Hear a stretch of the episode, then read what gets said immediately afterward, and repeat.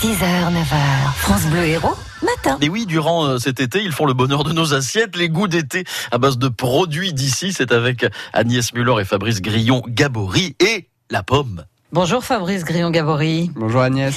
Les coups de projecteur sur les bons produits, fruits, légumes, production des producteurs de pays qu'on retrouve sur nos marchés, bien sûr, sur l'ensemble du département. J'aimerais qu'on parle de la pomme aujourd'hui. Et oui, alors quand c'est l'été, on pense pas forcément tout de suite à la pomme. Parce qu'il y en a toute l'année. Tout à fait, Eh mais oui. toutefois, on n'est pas forcément dans la période de, de récolte aujourd'hui. Mais quoique, on apprécie même l'été de prendre un, un bon, un bon jus de pomme. hein. Oui, puis ça dépend aussi des variétés. Hein. Voilà, la, Donc, la- la euh, pomme se récolte à partir de, de début août jusqu'à plus loin, beaucoup plus loin dans l'hiver, hein, jusqu'à novembre, en fonction des différentes variétés. Donc c'est un fruit qu'on apprécie hein, pour ses, ses richesses en fibres, en antioxydants, et puis c'est très pauvre en, en calories. Une dans les- pomme éloigne le médecin, moi, on m'a toujours dit. Hein. Ah, Une pomme par pas, jour. Une pomme par jour éloigne le médecin. Je vais m'y mettre alors. Voilà.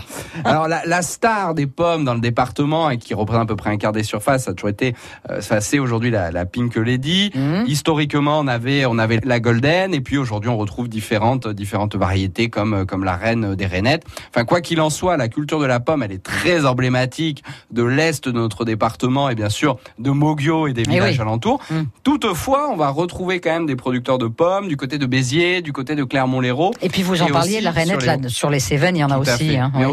Sur nos cantons, plutôt Mm. euh, côté euh, Bédarieux, en avançant jusqu'à Saint-Pons, on va retrouver encore euh, cette culture qui est quand même importante dans le département de l'Hérault, puisqu'on produit 30 000 tonnes par an quand même de, de, de pommes dans le département, et ce sont une cinquantaine de producteurs qui, pour la plupart, apportent en fait leur récolte, soit à la SICA, les vergers de Moggio, ou Mm. encore à Cofruidoc. Et c'est vrai, vous parliez de jus de pomme tout à l'heure, plus ça va, plus on transforme.